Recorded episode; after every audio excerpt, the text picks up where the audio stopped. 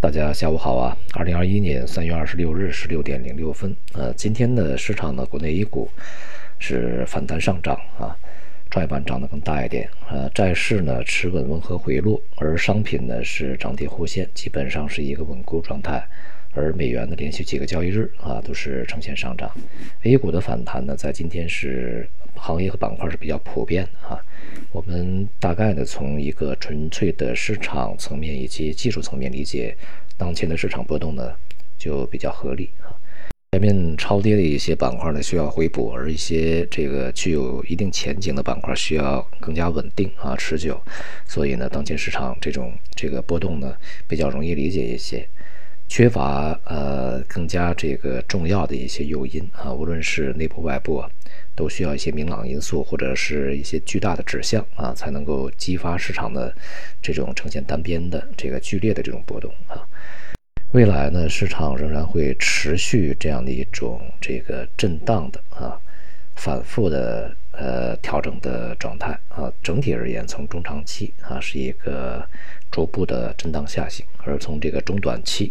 它未来呢会有一定的啊这个反弹的空间，但是这个空间呢，呃看起来不是说特别的大啊，大概是从这个去年年底到今年啊年初啊，它的涨幅的下半部啊，应该是这么一个区域。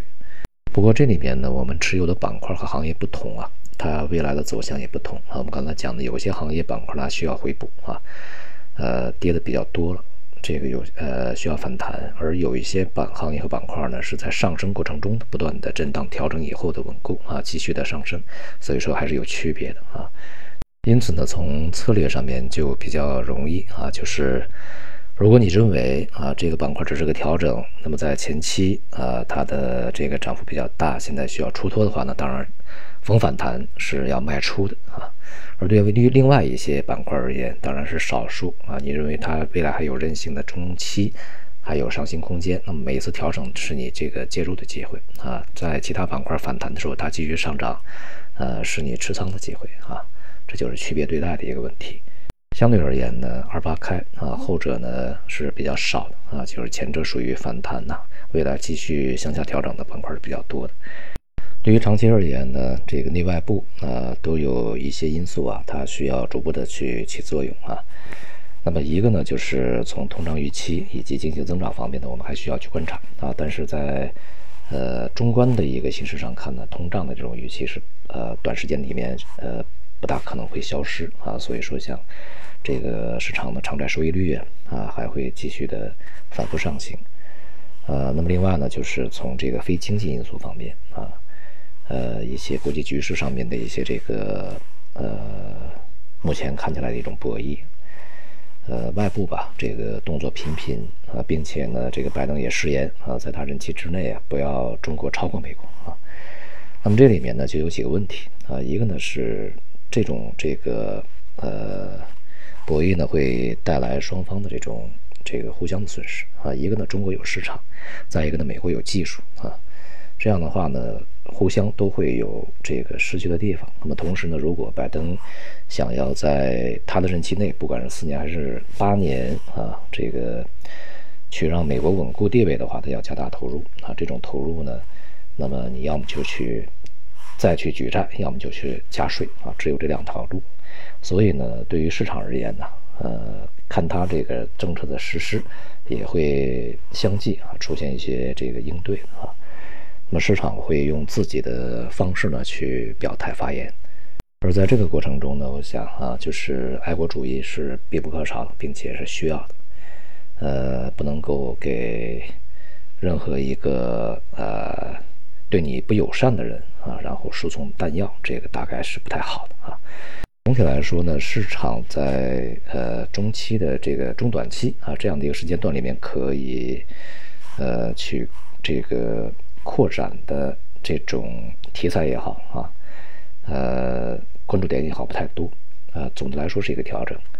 呃，我们可以简单的理解为呢，如果说股市啊，就是春季无行情啊，在之前的普遍预期在春季会有什么躁动，会有一些延续啊等等，现在看起来的行情是缺乏的，那么无论是股市还是商品都是如此啊，大体都说是进入调整。而从这个更长远来讲呢，像今年我们主要还是要关注的几点啊，除了这个股市啊、商品进入调整以外，呃，最重要的仍然是美元的一个呃，在可能是贯穿一年啊这么一个反弹调整啊反这个反转啊，就是说至少它是一个以半年计啊，以这个几个季度计的一个反转，它对整个市场带来的影响，这个影响呢还是蛮大的啊。而当前呢，整个的局面比较焦灼和平稳啊，就是在一个焦灼过程中的一个相对平衡呢，也是不会维持时间太长。如果我们在前几年，呃，前面的大概有四五年的时间里面，经历了非常多的大的波动，对于整个的一个大的局面啊，现在是一个暂时的一个呃暂停期。那么接下来在今年的下半年尤其，呃，甚至是可能会在二季度。这个一些呃比较大的冲击对于市场呃而言呢，啊一些事件就会又出来。那么当然这些这个大的冲击呢，可能就不是这种这个客观的，呃我们没有预见到的，像新冠疫情一样，它可能是主观的、人为的啊，呃一些有这个计划、有预谋的、蓄意的一些这个发起啊。所以说这个是在今年呃可能相对于经济而言更加需要关注的事情。好，今天就到这里，谢谢大家。